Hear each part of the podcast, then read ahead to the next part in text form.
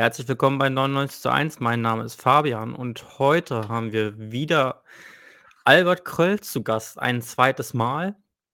Äh, das letzte Mal sprachen wir mit ihm über die Kritik der Psychologie und heute wollen wir mit ihm sprechen über die Kritik des Freudomarxismus. Ähm, ja, und dann hole ich Albert doch einfach gleich mal rein. Hallo Albert. Ja, guten Abend Fabian. Es freut mich, dass ich nochmal Gelegenheit habe, hier in eurem Sender für eurem Publikum meine Thesen darzulegen. Genau, und zwar sprechen wir über, diesmal kann ich es in die Kamera halten, letztendlich diesmal ein Kapitel dieses Buches. Das letzte Mal sprachen wir etwas genereller über das Thema. Heute nur ein Kapitelchen davon. Und ähm, vielleicht für die Grundlagen, wenn man so möchte, kann man sich jederzeit äh, das, das, andere Interview noch ansehen. Für diejenigen, die sich das in, äh, später angucken werden, werde ich dann bei YouTube in der rechten oberen Ecke dort äh, das Informations-I verlinken mit dem Link zu der alten Folge. Da kann man sich das dann nochmal angucken. Und äh, jetzt stellen wir dich erstmal richtig vor. Ja? Albert Krölz, 1948 geboren, Sozialwissenschaftler, promovierter Jurist und emeritierter Professor der Rechtswissenschaft. Zahlreiche Veröffentlichungen hast du insbesondere auf dem Gebiet des Verfassungsrechts, Privatisierungspolitik, Ökonomie, Ökonomisierung der sozialen Arbeit. Und das Buch Kritik der Psychologie ist mehrfach aufgelegt worden, aber leider immer noch vergriffen, oder Albert? Nach meinem Kenntnisstand, ja, der Verlag ist noch nicht an mich herangetreten mit dem Vorschlag, doch nochmal eine neue Auflage rauszubringen. Ich gebe Bescheid, äh, sobald das irgendwie vielleicht äh, passiert ist. Denn äh, habt ihr es gehört, äh, liebe Genossen und Genossinnen da draußen, also wenn ihr euch dafür interessiert, dieses Buch zu lesen und in der Hand zu halten, das ist natürlich immer, ich weiß nicht, wie es euch geht, bei mir persönlich ist es so, wenn ich gerade längere Texte lese, dann mag ich es dann doch lieber als Papierform in der Halt zu halten, ist auch besser für äh, Unterstreichung oder ähnliches. Da kann man schneller mal nachschlagen, als wenn man jetzt äh, durch eine PDF sich wühlt, wobei es da die Suchfunktion gibt. Aber wer das auch haben möchte, der muss sich auch an den äh, VSA-Verlag wenden und da nochmal um eine Neuauflage bitten. Äh, und ansonsten ist das in zahlreichen Unibibliotheken und auch Stadtbibliotheken vertreten, dass man sich das herausleihen kann. Genau, ist auch eine gute Möglichkeit, vielleicht auch nochmal äh, nachlesen zu können. Da ist natürlich mit den Markieren ein bisschen schwierig, aber man kennt es vielleicht aus seinem Studium, dann muss man ein Papierzettelchen reinlegen an der Stelle, wo man sich was merken muss für eine Arbeit oder ähnliches. Naja, wie gesagt, das letzte Mal haben wir über die Kritik der Psychologie gesprochen, beziehungsweise äh, des psychologischen Weltbildes. Und äh, heute sprechen wir über Kritik des Freudomarxismus. Ähm, wir haben das heute ein bisschen anders vorbereitet. Und zwar hat mir Albert längere Zitate mitgebracht, die ich dann, ähm, wenn wir sie punktuell brauchen, Albert wird mich darauf hinweisen, einblende, dann lese ich sie nochmal vor und äh, dann befassen wir uns dann mit denen. Aber jetzt legen wir doch mal mit der ersten Frage los. Bevor wir richtig einsteigen, wollen wir doch mal kurz klären, worüber wir heute eigentlich sprechen wollen. Also die Folge heißt Kritik des Freudomarxismus und deinen Texten sprichst du auch teilweise vom Psychomarxismus. In aller Kürze, was ist das denn für eine Theorieschule, Albert? Okay. Der freudianisch inspirierte Psychomarxismus der Frankfurter Schule, der ist keineswegs ausgestorben und erfreut sich auch noch heutzutage in linken, insbesondere in antideutschen Kreisen eines regen Zuspruches. So, wenn es darum geht, mit Adorno und Horkheimer Zitaten nach dem angeblichen sadomasochistischen Ursprung des deutschen Nationalcharakters zu forschen oder den Grund für das fehlende Klassenbewusstsein der Lohnabhängigen, den autoritätshörigen Abgründen ihres Seelenlebens zu entdecken. Sein ursprünglicher Gegenstand war die Frage nach den Gründen der aktiven Mitwirkung des, eines überwiegenden Teiles der Bevölkerung am deutschen Faschismus. Also haben wir sozusagen es mit einer Schule zu tun, die sich auf Freud-Psychoanalyse äh, bezieht und äh, versucht mit äh, Trieben und dem Unbewussten zu erklären, wie denn der deutsche Faschismus, trotzdem er doch so irrational ist, sich hat durchsetzen können. Der deutsche oder vielleicht auch dann an der einen oder anderen Stelle ein anderer Faschismus. Ähm, Die, die, Frankfurter Schule argumentierte, dass der bisherige Marxismus ökonomisch deterministisch argumentieren würde und damit nicht in der Lage wäre, diese Mitwirkung breiter Teile der Bevölkerung zu erklären. Demgegenüber versuchten sie einen subjektiven Faktor auszumachen, der dies erklären könnte. Worin bestehen die Grundlinien der Theorie des subjektiven Faktors in Frontstellung zum ökonomischen Objektivismus der marxistischen Doktrin? Okay.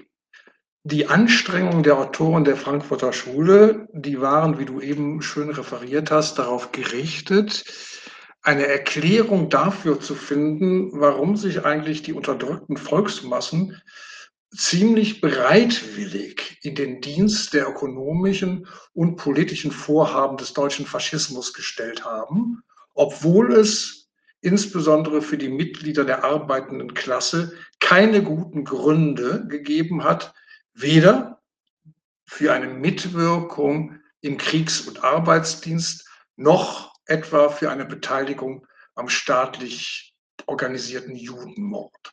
Warum also, fragen sich Adorno, Horkheimer und Fromm, warum betätigen sich große Teile der Bevölkerung als Parteigänger eines nationalen Programms der Entfaltung der Macht des Staates und des kapitalistischen Eigentums, das im eklatanten Widerspruch zu ihren objektiven Interessen steht.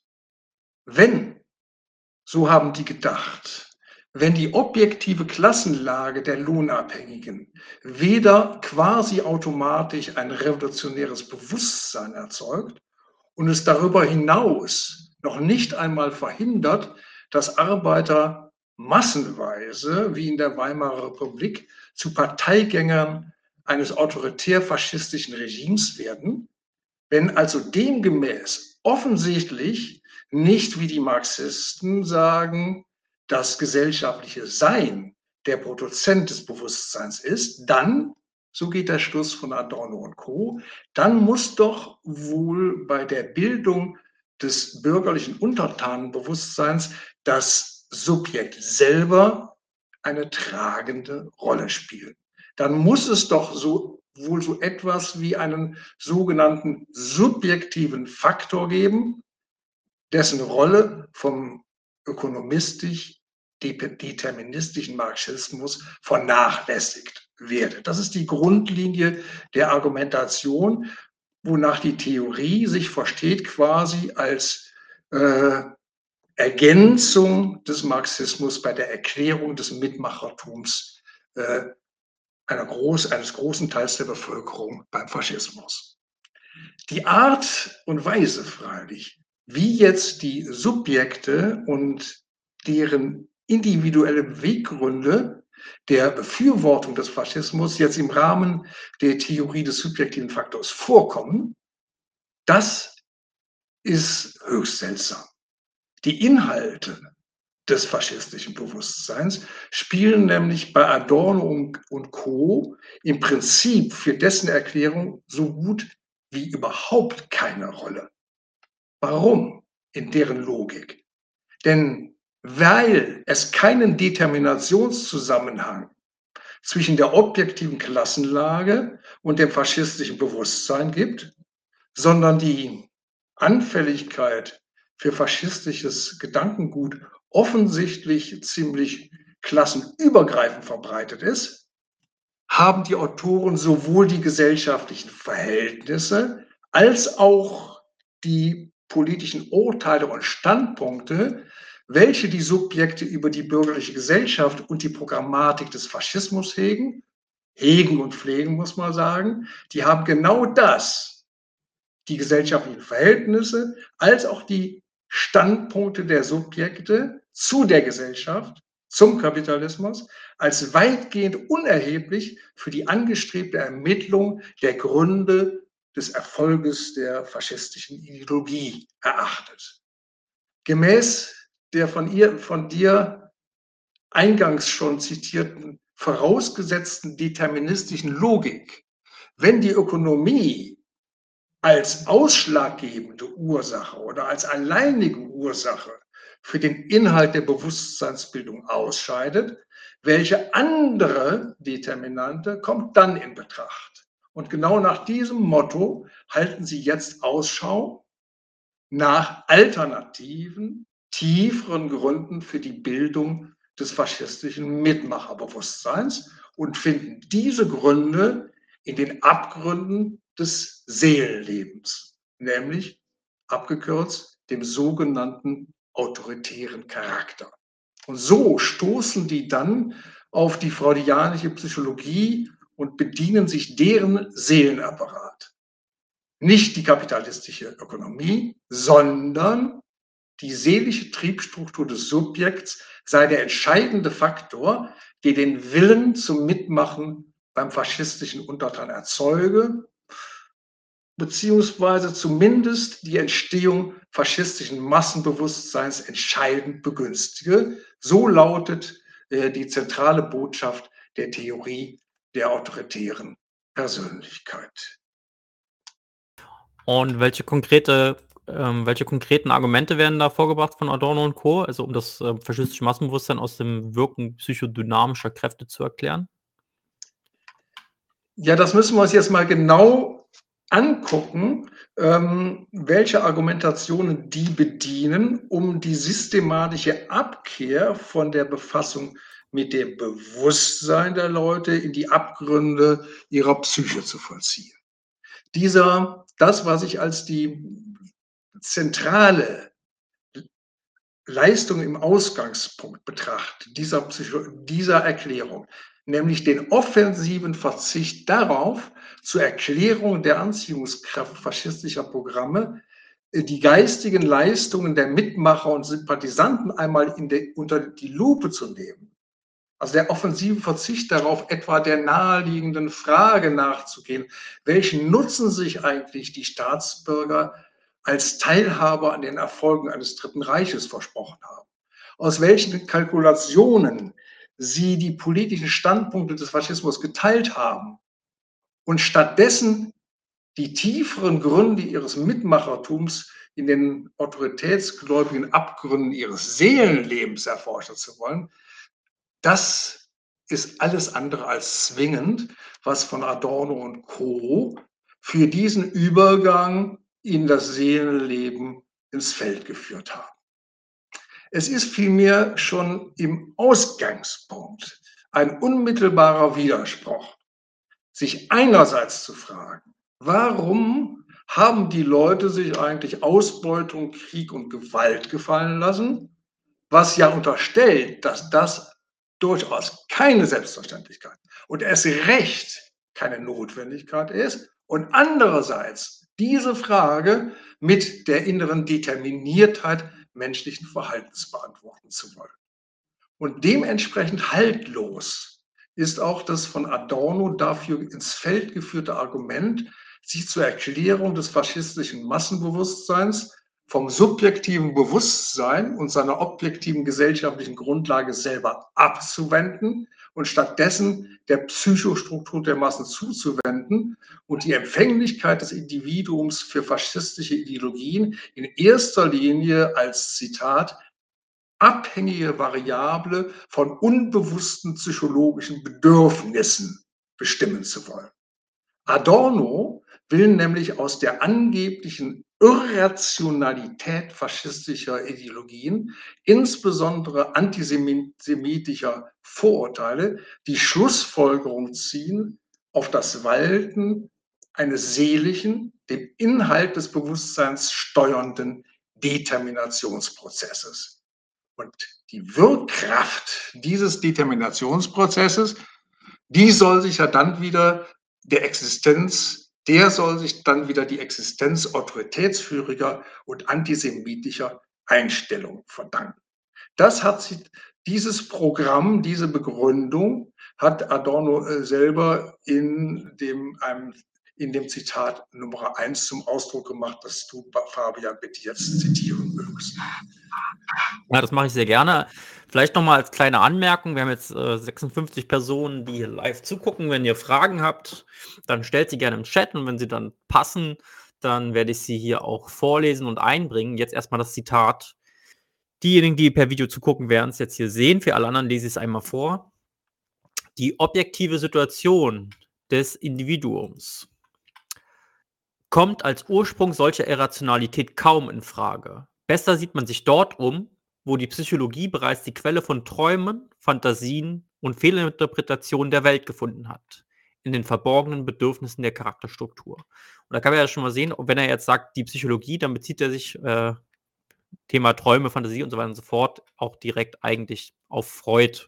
Äh, es gab ja noch andere Psychologen, soweit ich weiß, die das vielleicht nicht ganz so geteilt haben wie Freud, oder? So ist es. Er bezieht sich implizit natürlich auf die freudianische Psychologie.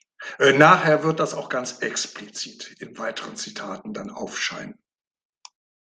Gut, was sagst du dann zu diesem Zitat? Eine ganze Menge. Äh, zunächst ein paar Anmerkungen zum Stichwort Irrationalität faschistischer Ideologien. Zur Vermeidung von Missverständnissen. Es soll ja keineswegs bestritten werden, dass die politische Ideologie des Faschismus eine ganze Ansammlung gedanklicher Widersprüche beinhaltet. Sie bewerkstelligt es beispielsweise äh, unter dem Motto der Verschwörung des Weltjudentums so ziemlich gegensätzliche Kräfte wie einerseits das Finanzkapital und andererseits den Bolschewismus zu versammeln. Und dasselbe gilt natürlich für die Rassenlehre oder die Rolle der Vorsehung und andere Elemente der faschistischen Ideologie. Nur lässt sich daraus, aus dieser Irrationalität der Ideologie tatsächlich ableiten, und das ist ja der Schluss von Adorno und Co., dass deswegen der Grund für den Antisemitismus nicht in den Köpfen der Judenhasser, sondern letztinstanzlich eben in psychologischen Determinanten jenseits von Wille und Bewusstsein zu suchen sein.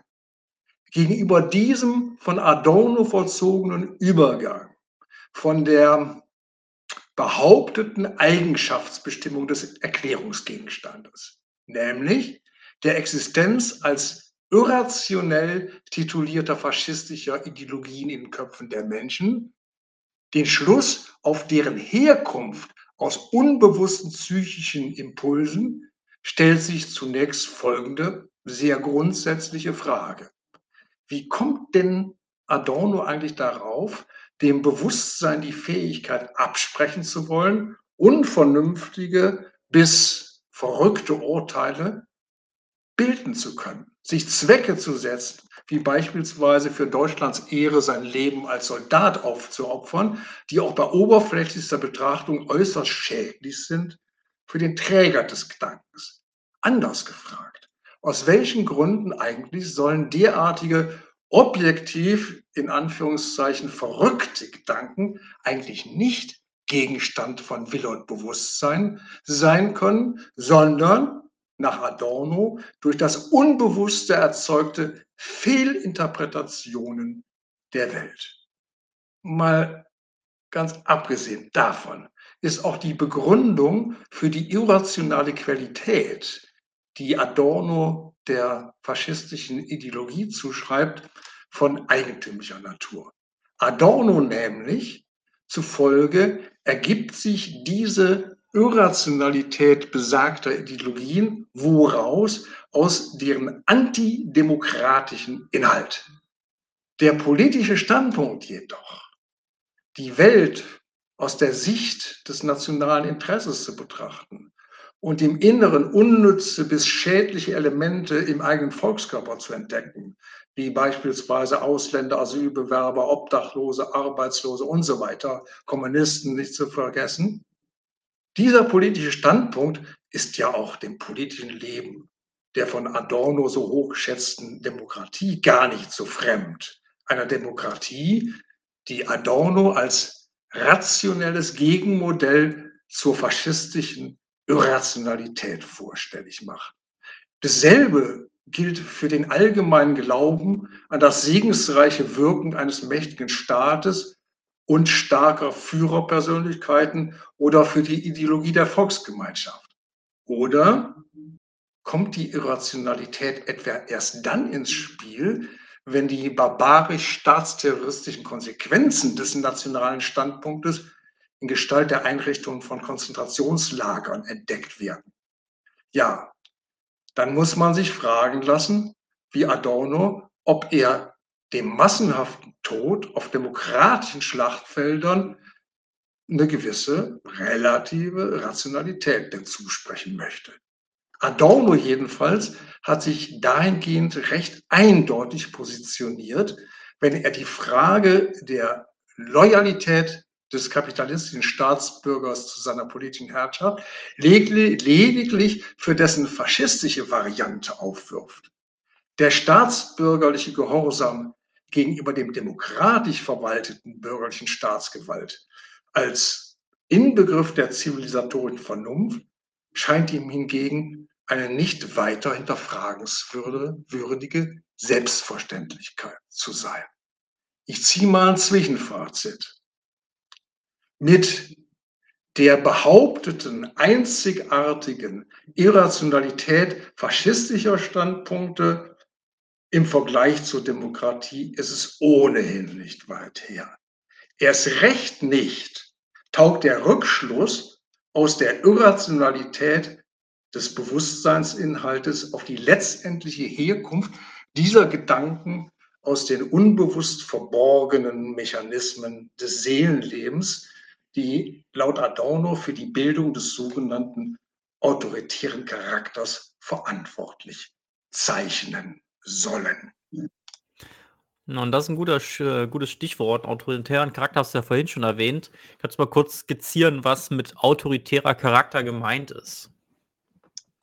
Du weißt ja, dass ich bei allem Verständnis für deine Fragestellung dem Postulat der Kürze nur ganz selten nachkomme. Ja, das, das, äh, das, das müssen wir aushalten. Die Anfälligkeit der Subjekte für die faschistische Ideologie, ich wiederhole es nochmal, ist den Repräsentanten des Frankfurter Psychomarxismus zufolge die Auswirkung eben dieser spezifischen autoritären Ausformung der Charakterstruktur, die das Werk der Mechanismen des Freudschen Seelenapparates sein soll. Bereits im Ausgangspunkt dieser Argumentation fällt auf, dass die Existenz dieses autoritären Charakters rein funktionalistisch aus den Erfolgsnotwendigkeiten der faschistischen Herrschaft abgeleitet wird. Das heißt, den autoritären Charakter, jene Kombination, Zitat, aus angstvoller Unterwerfung und aktiver Kooperation muss es laut Adorno und Co. deswegen geben, weil andernfalls der Faschismus nicht funktionieren könnte. Diesen äh, Gedanken hat Adorno in, in Zitat 2 Ausdruck verliehen. Dann gucken wir uns das Zitat 2 doch einfach mal an. Faschismus muss, um als politische Bewegung erfolgreich zu sein, eine Massenbasis haben. Er muss nicht nur die angstvolle Unterwerfung, sondern auch die aktive Kooperation der großen Mehrheit des Volkes sichern. Da er durch seine bloße Natur weniger auf Kosten der Mehrheit begünstigt, kann er nicht gut verkünden, die Situation der Mehrheit ihren wirklichen Interessen entsprechend verbessern zu wollen. Er muss deshalb in erster Linie an emotionale Bedürfnisse, auf die primitivsten und irrationalsten Wünsche und Ängste appellieren und nicht an das rationale Selbstinteresse. Gut, da kann man jetzt vielleicht auch die ein oder andere Parallelen zu anderen uns bekannten Gesellschaftsformen ziehen. Ich glaube, das würde jetzt aber ein bisschen abführen ich würde es jetzt vorziehen, quasi in dem Zitat zu bleiben und sich den Inhalt dieses Zitats und, äh, den, und die, die Kritik äh, da an, die, an dieser Aussage zu erarbeiten. Derartige emotionale Bedürfnisse und primitivste und irrationellste Wünsche und Ängste, die sich die faschistische Propaganda so erfolgreich zunutze gemacht haben soll, kennzeichnen eben diesen autoritären oder auch sadomasochistischen Charakter, den Adorno und Horkheimer der freudschen Psychopathologie entlehnt haben. Und wie dieser autoritäre Charakter gebildet wird und welche Leistungen er erbringt, ja, das dazu lassen wir jetzt äh, den Horkheimer mal in Zitat 3 sprechen. Okay, Zitat 3. Mhm. Nach Horkheimers Theorie geht äußere gesellschaftliche Repression mit innerer Verdrängung von Triebregung zusammen. Um die Internalisierung des gesellschaftlichen Zwangs zu erreichen, nimmt dessen Haltung gegenüber der Autorität und ihrer psychologischen Instanz, dem Über-Ich, einen psychologischen Zug an. Das Individuum kann die eigene soziale Anpassung nur vollbringen, wenn es an Gehorsam und Unterordnung Gefallen findet. Die sadomasochistische Triebstruktur ist daher beides: Bedingung und Resultat gesellschaftlicher Anpassung. In unserer Gesellschaftsform finden sadistische so gut wie masochistische Neigungen Befriedigung. Bei der spezifischen Lösung des Ödipus-Komplexes, welche die Struktur des hier besprochenen Syndroms bestimmt, werden solche Befriedigungen in Charakterzüge umgesetzt. Der resultierende Hass gegen den Vater wird durch Reaktionsbildung in Liebe umgewandelt. Diese Transformation bringt eine besondere Art von Über-Ich hervor. Die schwierigste Aufgabe des Individuums in seiner frühen Entwicklung, Hass in Liebe umzuwandeln, gelingt niemals vollständig. In der Psychodynamik des autoritären Charakters wird die frühere Aggressivität zum Teil absorbiert und schlägt in Masochismus um. Zum Teil bleibt ein Sadismus zurück, der sich ein Ventil sucht in denjenigen, mit denen das Individuum sich nicht identifiziert, in der Fremdgruppe also. Gut, ähm, nicht erschrecken ob der Länge des Zitates. Ich habe, um den Nachvollzug äh, zu erleichtern, dieses Zitat mal in eigenen Worten zerlegt in vier Teilschritte. Und wir werden jetzt im Laufe meiner weiteren Darlegung, werde ich jetzt quasi äh, diese vier Teilschritte äh, mit euch vollziehen. Schritt eins Herrschaft verlangt Anpassung des Herrschaftsunterworfenen an gesellschaftliche Zwänge. Schritt zwei: Anpassung unter die Autorität setzt voraus, dass der Untertan an Gehorsam und Unterordnung Gefallen findet.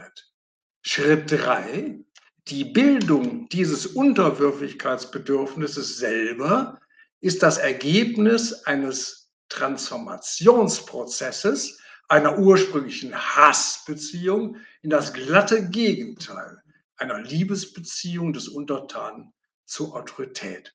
Und Schritt vier, der Umwandlungsprozess des ursprünglichen Hasses in masochistische Unterwürf, in masochistische Unterwürfigkeit gelingt nicht vollständig. Die verbliebene Restaggression Aggression reagiert sich als Sadismus an Fremdgruppen, namentlich Juden, ab. So, fangen wir von vorne an. Die in der ersten Aussage getroffene Feststellung. Herrschaft verlangt Anpassung des Untertanen an die Autorität, gründet auf grundlegend falschen Bestimmungen mittels derer das Verhältnis zwischen der faschistischen Herrschaft und deren dienstbaren Bürgern als psychisches Entsprechungsverhältnis zwischen Autorität und Gehorsam präsentiert wird. Das will ich jetzt im Folgenden unter Beweis stellen, warum das grundlegend falsche Bestimmungen sind. Die Bestimmung des Staates nämlich als Autorität oder Gewalt beruht auf der systematischen Abstraktion von allen Bestimmungen, die das spezifische Verhältnis zwischen dem bürgerlichen Staat und dessen Staatsbürgern kennzeichnen. Das sind auf Seiten der Obrigkeit die ökonomischen und politischen Ziele der Herrschaft, ihre Erfolgsmaßstäbe und ihre Herrschaftsmittel. Und auf Seiten der Untertanen sind das deren Stellung innerhalb des Herrschaftssystems und die auf dieser Stellung beruhenden Kalkulationen im Umgang mit der Staatsgewalt. In der falschen Abstraktion einer Autorität oder Herrschaft als solcher sind jedoch alle diese Bestimmungen systematisch ausgeblendet, die gerade das Wesen der bürgerlichen Herrschaft ausmachen. Wie umgekehrt in den Kategorien Unterordnung und Gehorsam lediglich das von allen Inhalten der Herrschaftsbeziehung bereinigte, unter, bereinigte Moment der Herrschaftsunterworfenheit festgehalten wird. Der Zweck einer Herrschaft besteht jedoch nicht darin, etwa Brutmäßigkeit und Gehorsam bei ihren Untertanen oder zu erzeugen, wie umgekehrt die Tätigkeit der Untertanen nicht einfach darin besteht, ihre Unterwerfung unter die Obrigkeit zu organisieren, sondern die Organisation der Herrschaftsunterworfenheit. Die Herstellung der staatsbürgerlichen Botmäßigkeit ist das Mittel der Herrschaft, ihre Untertanen für die Verwirklichung ihrer spezifischen Herrschaftszwecke einzuspannen. Und da sind wir ja mitten im Kapitalismus. Wie geht das dort? Dass es im Kapitalismus, welcher Spielart auch immer, um die Vermehrung des Geldreichtums und um die Stärkung der Staatsmacht geht, dürfte auch dem Kapitalismuskritiker Adorno, der allen halben die Redeweise von der Herrschaft des Tauschwertes im Mund geführt hat, nicht vollständig unbekannt gewesen sein. Und wie der von, vom Staat, vom bürgerlichen Staat durch Recht und Eigentum organisierte stumme Zwang der ökonomischen Verhältnisse ganz freiheitlich die praktische Botmäßigkeit der Bürger herstellt, ist nun auch wahrlich kein allzu großes Geheimnis. Der Kapitalismus, und das sage ich jetzt mal in dieser Pauschalität, und das gilt auch für dessen faschistische Variante, beruht nicht einfach, nicht einfach auf dem Prinzip von Befehl und Gehorsam. Er löst sich nicht umstandslos in Kriegs- und Arbeitsdienst auf. Weder in der bürgerlichen Demokratie noch im Faschismus werden die Lohnabhängigen einfach durch staatliches Kommando in die Fabrik getrieben. Sie sind vielmehr genau wie in der Demokratie, dem marktwirtschaftlichen Zwang des Eigentums ausgeliefert. Wenn Sie Ihren Lebensunterhalt bestreiten wollen, dann müssen Sie eben für fremde Zwecke, für Wirtschaftsunternehmen arbeiten wollen müssen. Auch dieser politökonomische Grundtatbestand ist Adorno ja durchaus geläufig. Nur liegt ihm nichts ferner, als daraus zu folgern, dass für die praktische Botmäßigkeit der Massen jedenfalls letztinstanzlich die staatlich eingerichtete, eingerichtete Zwingkraft eines, eines Erpressungsverhältnisses namens kapitalistisches Eigentum verantwortlich sein könnte. Eines mittels des Geldes und des Eigentums ins Leben gerufenen Erpressungsverhältnisses, auf das sich die Untertanen mit Willen und Bewusstsein so beziehen, dass sie aus der praktischen Alternativlosigkeit der ihnen aufgeherrschten politökonomischen Lage den Schluss ziehen, den falschen Schluss ziehen, die ihnen vorgegebenen Einrichtungen der Gesellschaft, das Geld, die Lohnarbeit, den Sozialstaat und so weiter als Mittel ihrer individuellen Wohlfahrt zu begreifen und darüber hinaus auch noch zum theoretischen Parteigänger der Staatsgewalt bilden, welche die allgemeine Bedingung ihrer Existenz ist. Auf der Grundlage der ihnen aufgezwungenen lebenslangen Abhängigkeit von den Konjunkturen des Wachstums betrachten sie die Erlaubnis, ihre Dienste am kapitalistischen Eigentum leisten zu dürfen, als Chance, als Mittel zur Verfolgung ihrer höchsteigenen Anliegen und erteilen auch noch in der demokratischen Wahl dem Staat, der ihnen diese lebenslange Abhängigkeit beschert, ihre ausdrückliche Zustimmung. Mit einem Wort, die ganze Erfolgsstory bürgerlicher Herrschaftsverhältnisse politischer und ökonomischer Art besteht gerade darin, dass diese Herrschaftsform auf der Anerkennung und Benutzung des freien Willens der Beherrschten beruht, die sich selber fälschlicherweise als die Herren ihrer Lebensgestaltung begreifen. Hier vielleicht eine kleine äh, Nachfrage an der Stelle. Ja. Und zwar ähm, hast du jetzt gesagt, also dass weder in der bürgerlichen Demokratie noch im Faschismus äh, die Lohnarbeiter durch staatliches Kommando in die Fabrik getrieben werden. sie seien vielmehr dem marktwirtschaftlichen Sachzwang des Eigentums ausgeliefert. Und das stimmt natürlich, aber tatsächlich gibt es ja schon einen Unterschied zwischen einer demokratischen äh, Gesellschaft und einer faschistischen Gesellschaft in Bezug auf den Umfang des Zwangs. Also es gibt ja tatsächlich mehr Zwang und einen organisierteren Zwang als in der bürgerlichen Demokratie. Im Faschismus, im Nationalsozialismus können wir jetzt als Beispiel vielleicht den Arbeitsdienst nennen oder dann eben auch die de facto Versklavung von zum Beispiel Juden oder anderen KZ-Insassen und ähm, den Hungerplan äh, in der Sowjetunion und so weiter und so fort. Also da kann man ja schon sagen, dass dort auch Zwang einen überproportionalen großen Anteil gespielt hat, im Unterschied zu einer demokratischen Gesellschaft. Äh, auch wenn natürlich die meisten eher daran mitgewirkt haben, diesen Zwang zu organisieren und jetzt nicht selber gezwungen worden sind, wobei das vielleicht ja auch gegebenenfalls ein fließender Übergang gewesen sein kann. Ist es nicht vielleicht doch ein bedeutender Unterschied, den man dann Rechnung stellen muss?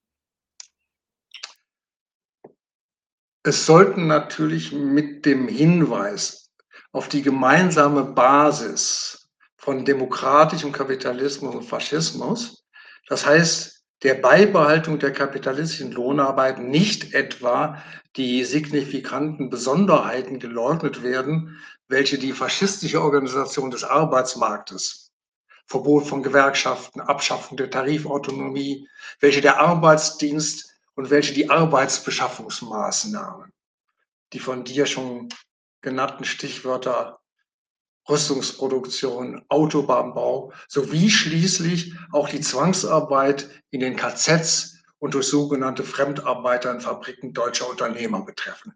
All das soll selbstverständlich nicht in Abrede gestellt werden. Wobei ganz nebengesagt, das schlecht gefasst ist, wenn man das als eine quantitative Abstufung, als ein Mehr oder weniger der Anwendung von Gewalt auffasst. Aber das ist eher nebensächlich, das will ich mal stehen lassen.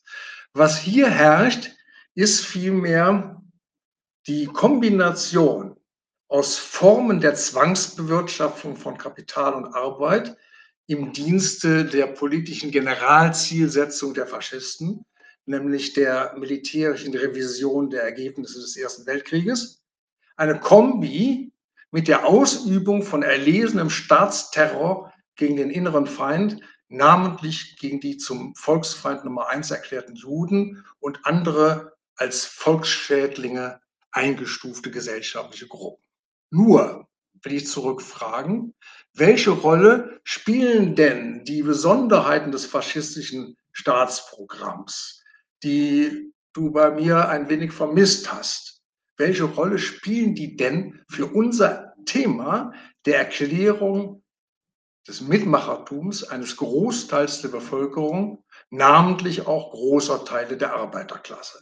Soll, und das will ich jetzt nicht dir unterschieben persönlich, ich weiß, dass du diese Auffassung nicht teilst, soll die besondere Gewaltsamkeit des Faschismus für die These Adornos streiten, dass die Mitmacher unmöglich in Übereinstimmung mit den politischen Zielsetzungen ihrer faschistischen Obrigkeit agiert haben können, ich meine umgekehrt, dass gerade diese Besonderheiten die Attraktivität der faschistischen Ideenwelt für das ganz normale, nationalistisch verbildete Staatsbürgerbewusstsein auch und gerade relevanter Teile der Arbeiterklasse unter Beweis stellen. Das will ich mal ein bisschen ausführen und das ist auch ein Stück weit vielleicht ein nützlicher Vorgriff auf eine rationelle Erklärung des Mitmachertums im Faschismus.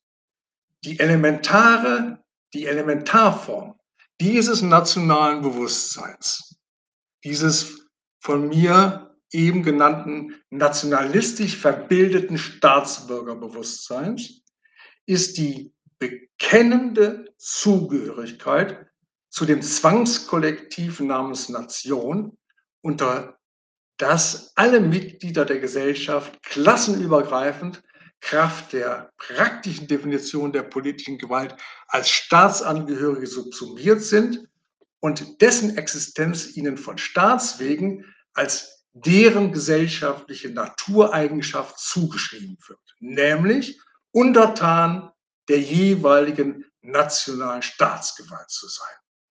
Die grundlegende staatsidentifikatoriche Leistung des Bürgers ist vollbracht, sobald der jetzt zum Deutschen oder Engländer oder Italiener gemachte Mensch sich selber so begreift, das als die erste Bestimmung seines Daseins begreift, Mitglied eines Nationalkollektivs zu sein und dementsprechend national denkt und fühlt.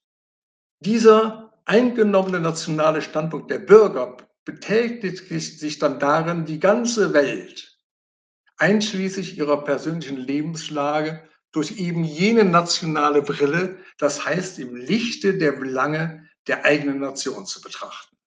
Wer diesen Standpunkt der ideellen Teilhaberschaft an einem Gemeinschaftswerk namens Nation vertritt, der macht sich folgerichtig ebenso Sorgen um die Konkurrenzfähigkeit der einheimischen Wirtschaft oder die Stabilität des Euros und der verbucht dann die kriegerischen Erfolge seines Landes als seine individuellen Siege, wie er umgekehrt an der außenpolitischen und militärischen Zweitrangigkeit seiner Nation und natürlich auch unter Politikern leidet, welche den nationalen Belangen in seinen Augen nicht tatkräftig genug zur Durchsetzung verhelfen.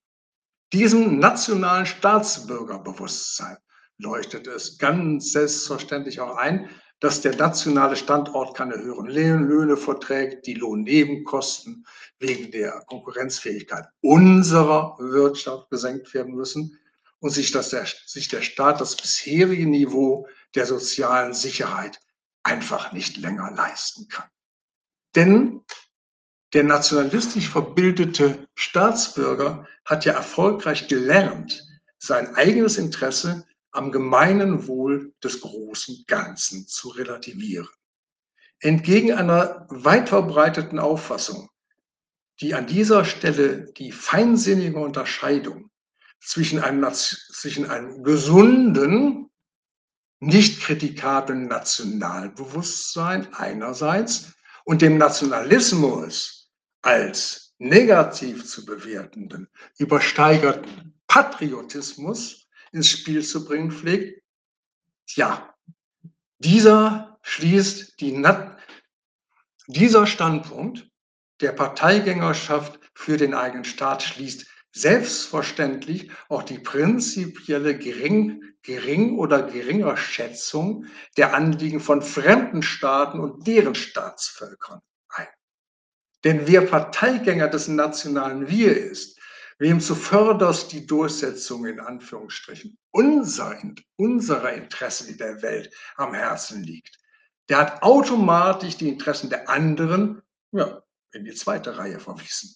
Denen möchte er nämlich keineswegs das höhere Recht auf Erfolg zubilligen, mit dem er die eigenen nationalen Interessen versieht. Und dieses, über, dieses über sogenannte übersteigerte Nationalgefühl will man selbstredend auch nie in der eigenen Nation finden, vorfinden, sondern man entdeckt bezeichnenderweise Nationalismus immer nur bei fremden Staaten, die haargenau das gleiche Programm betreiben wie das eigene politische Gemeinwesen. Von daher kann die theoretische wie praktische Parteinahme breiter Volksmassen für das politische Programm des Faschismus die Ergebnisse des Ersten Weltkrieges gewaltsam zu Lasten der Siegermächte zu revidieren, faschistisch gesprochen, die Schmach von Versailles zu tilgen und Deutschland endlich zu der neuen Größe zu verhelfen, die es verdient, das kann überhaupt nicht groß verwundern. Selbstredend schließt dieser demokratische Patriotismus auch die Befürwortung und aktive Teilnahme an der Verteidigung des Vaterlandes und dessen Ehre ein, ja, wenn das Vaterland zu den Fahnen ruft. Wann je hätte sich die arbeitnehmende Bevölkerung demokratischer Staaten diesem Ruf versagt?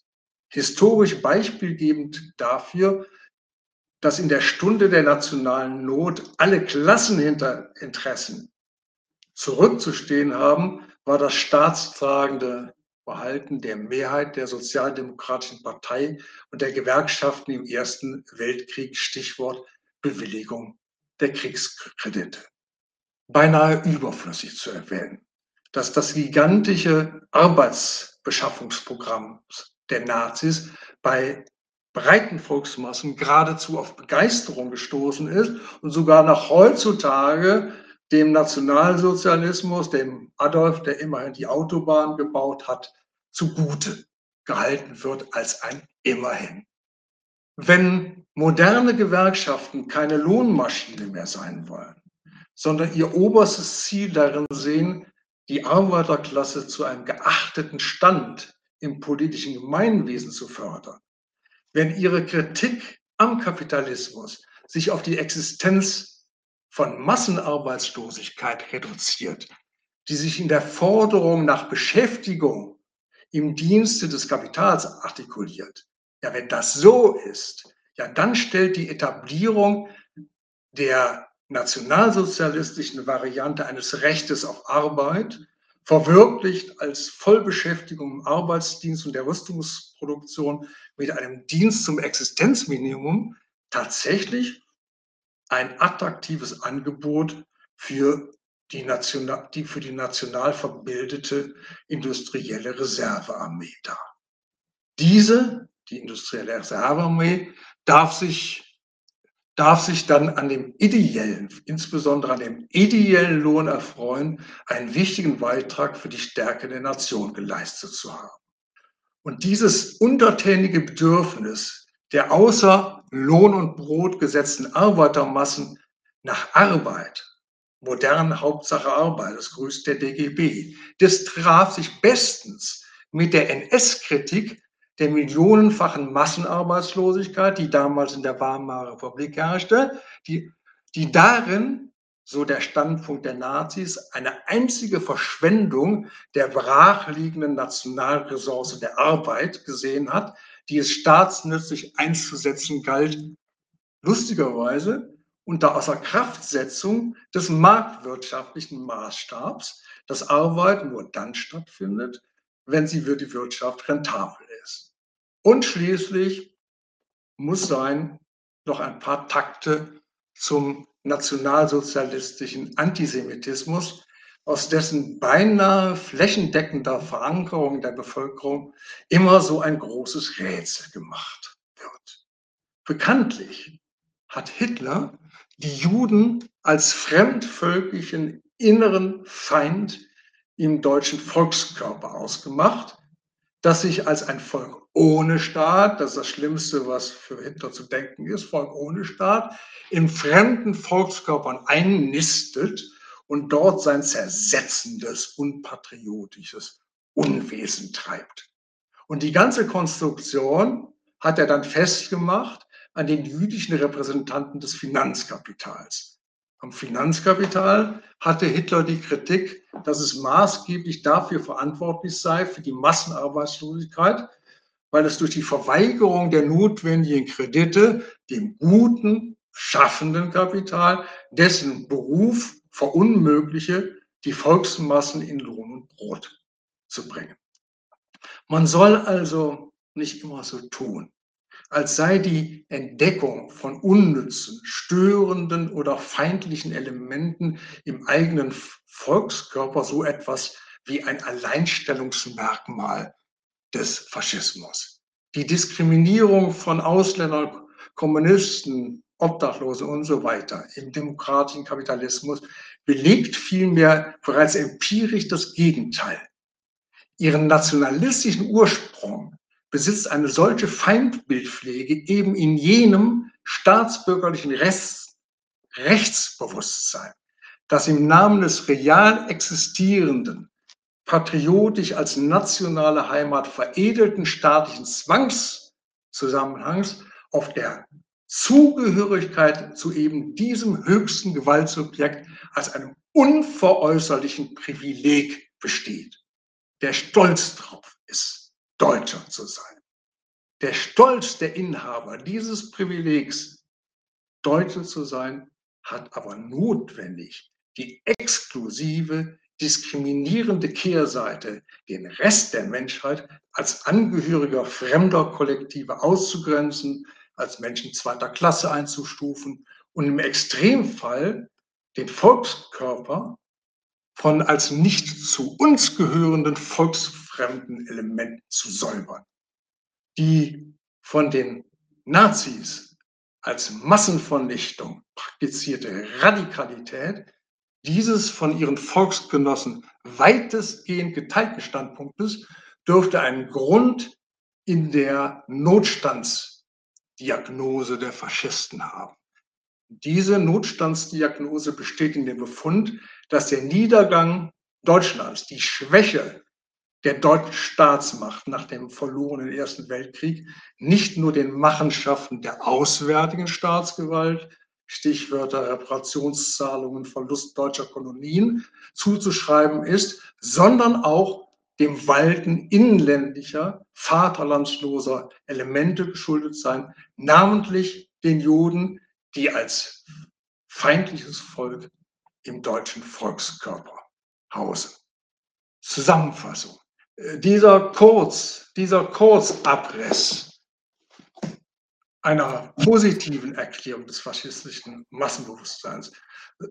Vielleicht kann das auch nochmal die Abwegigkeit des Unternehmens aufzeigen, den Grund für das Mitmachertum im Faschismus, nicht in den subjektiven, sprich in genuin patriotischen Beweggründen der Mitmacher, sondern wie Adorno und Co. in den unbewussten Abgründen ihrer Seele suchen zu wollen.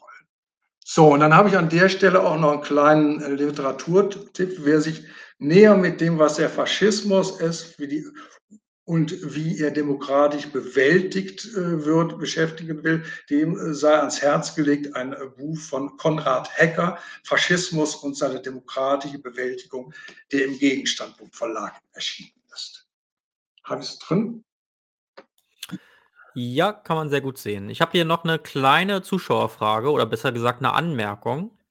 Und zwar äh, schreibt ein YouTube-Kommentar, was immer das jetzt auch heißt, mit, dem, was Herr Kröll hier sagt, kann ich überhaupt keine Aussage darüber machen, ob ich jetzt in der bürgerlichen Gesellschaft lebe oder in faschistischen Gesellschaften, warum die sich überhaupt streiten. Vielleicht kleine Anmerkung dazu, das ist natürlich jetzt ein kleines Missverständnis. Der Faschismus ist auch eine bürgerliche Gesellschaft. Er ist nicht demokratisch. Und ähm, wenn man das jetzt, den gar nicht so kurzen Exkurs übrigens, Albert, wenn man den jetzt sozusagen nochmal ganz doll verdichtet, dann kann man sagen, der Faschismus ist äh, eine Zuspitzung der Verhältnisse in der demokratischen bürgerlichen Gesellschaft, in der sozusagen all das nochmal äh, sich zuspitzt und die Gewalttätigkeit und der Ausschluss, den der bürgerliche Nationalstaat äh, automatisch mitreproduziert, nochmal richtig auf die Spitze getrieben wird. Und sowas findet man aber teilweise eben auch in demokratischen Gesellschaften und mit dem Wahlzettel legitimiert. Insofern, ähm, genau, also das jetzt sozusagen, äh, ohne äh, jetzt darin ableiten zu wollen, jetzt in, in dieses Thema einzusteigen, weil es ja wirklich nur ein Exkurs jetzt war. Äh, genau. Näheres kann man dann, wie gesagt, in diesem oder anderen Büchern, es gibt da auch noch, weiß ich nicht, Formbürgerliche Herrschaft von Kühnel oder so. Da gibt es ja einige Bücher, die zu dem Thema geschrieben worden sind äh, wo man sich damit nochmal befassen kann. Wir haben auch mit Ishai Landa äh, ein Interview dazu geführt, in dem äh, dieser bei bürgerlichen Vordenkern ähm, nach äh, Versatz, ideologischen Versatzstücken gesucht hat, auf die der Faschismus dann mit seiner äh, mit seinen Antworten aufbauen konnte. Also genau das, was Albert jetzt auch gesagt hat, sozusagen diese Denkweise des ähm, ähm, der Konkurrenz, äh, des äh, etwas wert sein müssen, leisten müssen für die Nationalgesellschaft und so weiter und so fort, ist leider auf Englisch, beziehungsweise was heißt leider, ist es auf Englisch, äh, aber wird dort rechts oben von mir eingeblendet. Und dann würde ich jetzt tatsächlich, Albert, gern wieder zurückgehen zur Kritik äh, des äh, Freudemarxismus. Und wir waren stehen geblieben dann bei, äh, bei Adorno, und, ähm, und, äh, ja genau, also bei Adorno und der, dem autoritären Charakter, was das denn eigentlich ist.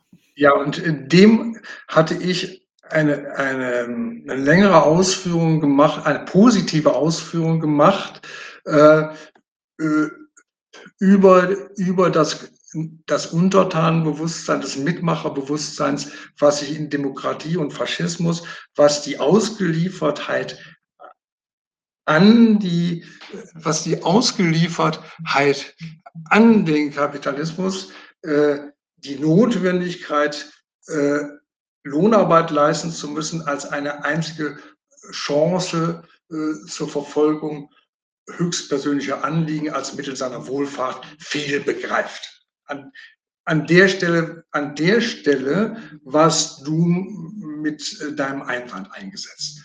Und ich fahre jetzt fort, wieder bei Adorno. Der sieht das natürlich ganz anders. In der Psychologik Adornos freilich stellt sich dieser Sachverhalt ein wenig anders dar. Die theoretische und praktische Parteinahme der Herrschaftsunterworfenen für ihre Herrschaft, die ist nicht etwa die Konsequenz von nationalistischen Berechnungen der Bürger, welche die staatliche Herrschaft, der sie unterliegen, als positive Bedingung für ihre eigenen Zwecke begreifen und sich deswegen erfolgreich für die herrschaftlichen Zwecke mobilisieren lassen. Die in Anführungszeichen Internalisierung der herrschaftlichen Anforderungen an, an den Bürger, die ist bei Adorno viel nicht eine Leistung des falschen Bewusstseins, nicht eine Übersetzung der negativen Abhängigkeit von Staat und Kapital in das eigene Interesse, die Praktizierung staatsbürgerlicher Loyalität ist vielmehr die Befriedigung einer ganz spezifischen psychologischen Bedürfnislage des mit einem autoritären Charakter ausgestatteten Bürgers, der, Zitat, an Gehorsam und Unterordnung Gefallen findet. Die autoritäre Unterwürfigkeit ist dann die Verwirklichungsform der, Zitat, masochistischen Komponente des Autoritarismus. Das heißt, auf Deutsch, wenn der Untertan in Fabrik oder Beruf schuftet, seine Steuern zahlt, im Kriegsdienst Kopf und Kragen für sein Vaterland riskiert und seiner politischen Führung zujubelt, dann alles nur deswegen, weil es sein tiefstes seelisches Anliegen ist, von seiner Herrschaft unterdrückt zu werden. Ja, weiter im Text, also im Text der Adornschen Fehlerklärung. Wie geht jetzt, wie geht denn jetzt diese Herstellung der absoluten Übereinstimmung zwischen den Funktionsnotwendigkeiten der faschistischen Herrschaft und diesem sadomasochistisch bestimmten autoritären Charakter? Die Antwort, die Adorno liefert, und jetzt komme ich zu einer weiteren Sentenz aus diesem langen, langen Zitat. Die Antwort lautet, durch die Verwandlung der ursprünglichen Hass- und Furchtbeziehung in eine Liebesbeziehung des Untertanen zur Autorität des Staates. Mal ganz abgesehen davon, dass Adorno und Horkheimer die, der, die Autorität, die der Staat Kraft seiner Gewalt gegenüber dem Bürger geltend macht, hier umstandslos mit seiner psychoanalytischen Fiktion eines über das Ich herrschenden Über-Ichs gleichsetzt. Lassen wir mal außer Acht. Der denkt sich das ungefähr so, beide sind einer Autorität ausgeliefert, leidet die ganze Konstruktion unter einer ganzen Reihe von Ungereimtheiten. Die erste Ungereimtheit besteht darin, dass der durch den Ödipus-Komplex bedingte, das lasse ich jetzt auch erstmal stehen, falls wir noch nachher zu Freud kommen, nehme ich mir gern auch den Ödipussi vor. Die erste Ungeheimheit besteht darin, dass der, dieser antiautoritär-rebellische Ausgangspunkt einer Gegnerschaft des Individuums zur staatlichen Autorität eine reine Unterstellung bildet. Weiter, das Subjekt, das diese Transformationsleistung einer ursprünglichen, durch Furcht und Hass bestimmten Beziehung zur liebevollen Identifikation mit der staatlichen Obrigkeit erbringt, das ist als ein einziger Widerspruch konstruiert. Einerseits als bloßer Spielball des Waltens emotionaler Kräfte, Impulse oder Triebe, der andererseits als glattes Gegenteil seiner selbst die gesellschaftlichen Verhältnisse und sich selber in seiner emotionalen Verfassung durchschaut und in völlig abgeklärt cooler Manier Berechnungen anstellt, wie es ihm denn jetzt gelingen könnte, die in ihm waltenden gefährlichen, aufständischen Neigungen gegen die Autorität niederzuhalten.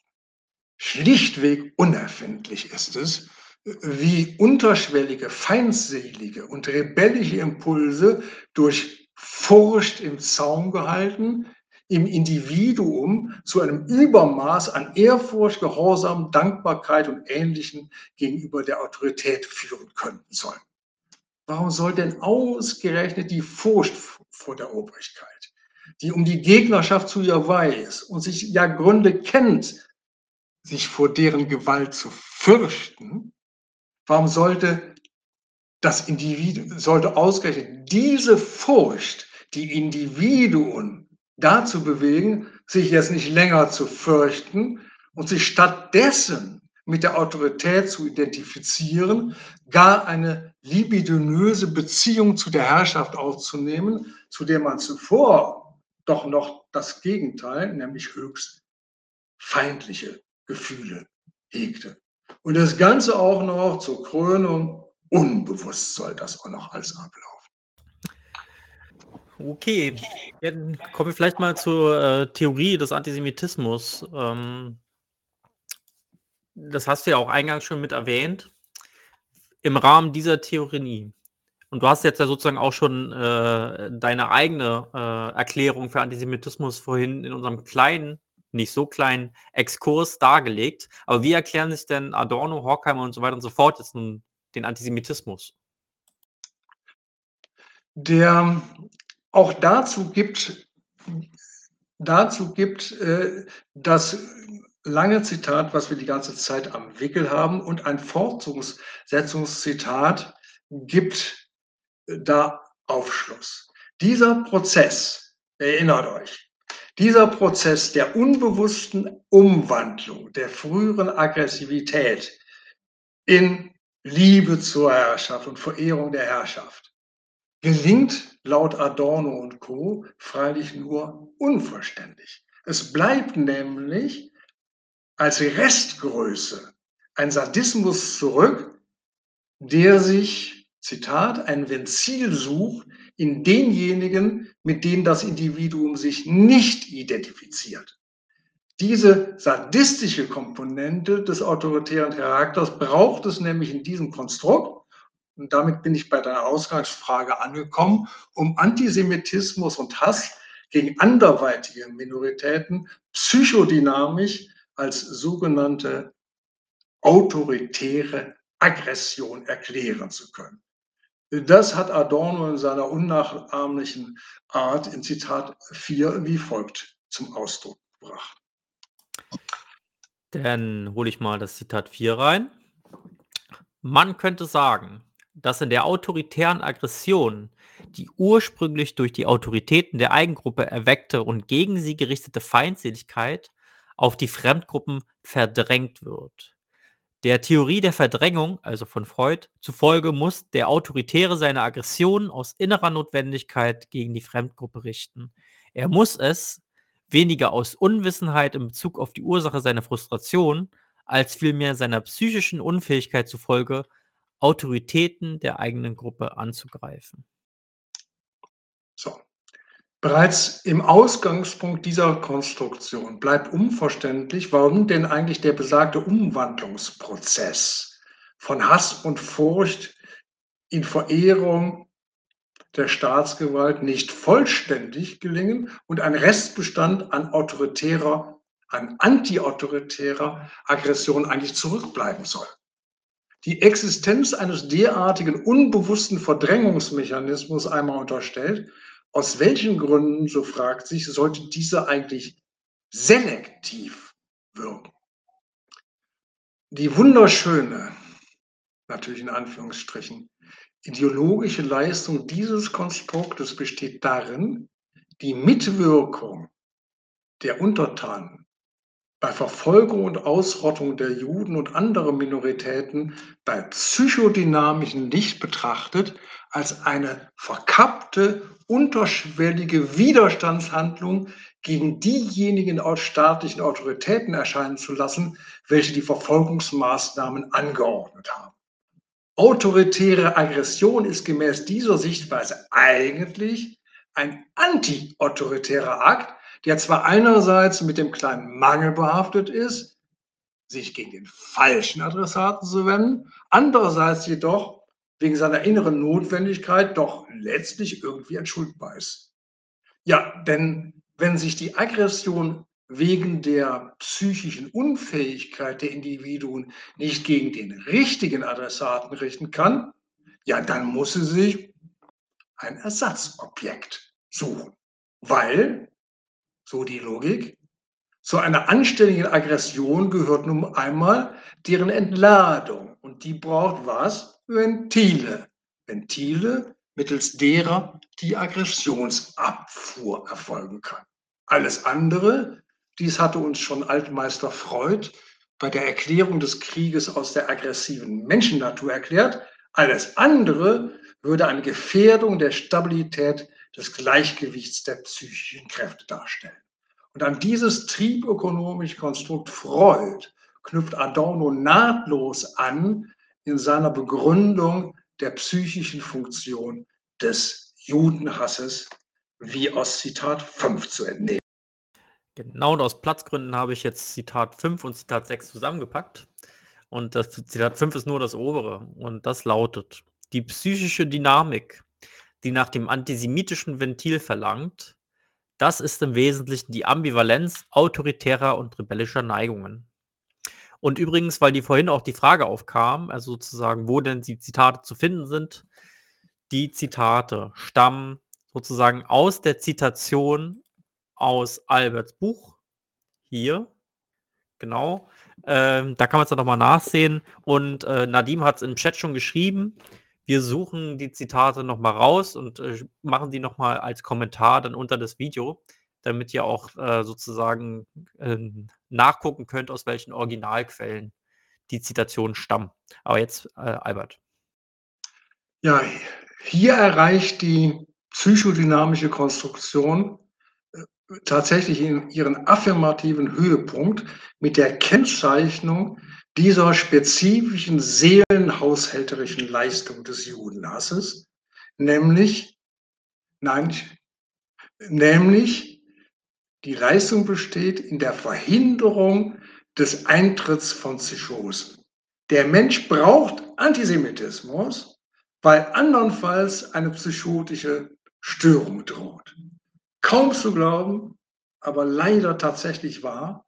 Auf diese Aussage läuft die psychofunktionalistische Erklärung des Antisemitismus durch die Autoren der Frankfurter Schule hinaus. Und wer dies nicht glauben mag, wird äh, durch das nächste Originalzitat eines Besseren belehrt. Ja, schnelle Augen haben es schon gelesen, aber ich lese es nochmal vor. Das Konzept dieses Kapitels geht von der allgemeinen Annahme aus, dass die zum großen Teil unbewusste Feindschaft die aus Versagung und Repression resultiert und sozial vom eigentlichen Objekt abgewandt wird, ein Ersatzobjekt braucht, durch das sie einen realistischen Aspekt für das Subjekt gewinnt, das radikaleren Äußerungen eines gestörten Kontaktes mit der Realität, das heißt einer Psychose, ausweichen muss. Diese Ableitung des Antisemitismus ist von Anfang bis Ende ein einziger theoretischer Schwindel. Zunächst einmal ist eine unbewusste Feindschaft, die ihren Gegner erst noch finden muss. Ein gänzlich haltloses Konstrukt. Was soll das denn eigentlich sein? Eine Feindschaft, von der man nichts weiß und die überhaupt keinen Gegner und keine Gründe für die, für die Gegnerschaft kennt. Einen inhaltslosen Trieb, als welchen Adorno sich diese Feindschaft wohl vorstellt, kann auch nicht von einem Objekt auf ein Ersatzobjekt umgelenkt werden. Wenn es schon so etwas wie ein Trieb sein soll, der das Subjekt lenkt, ja, dann ist diese doch überhaupt nicht in der Lage, äh, solche feinsinnigen Unterscheidungen zu treffen. Entweder ist der Trieb auf ein bestimmtes Objekt gerichtet, ja, dann lässt er sich auch überhaupt nicht um oder ablenken, ja, denn sonst wäre der angebliche Trieb auch kein Trieb.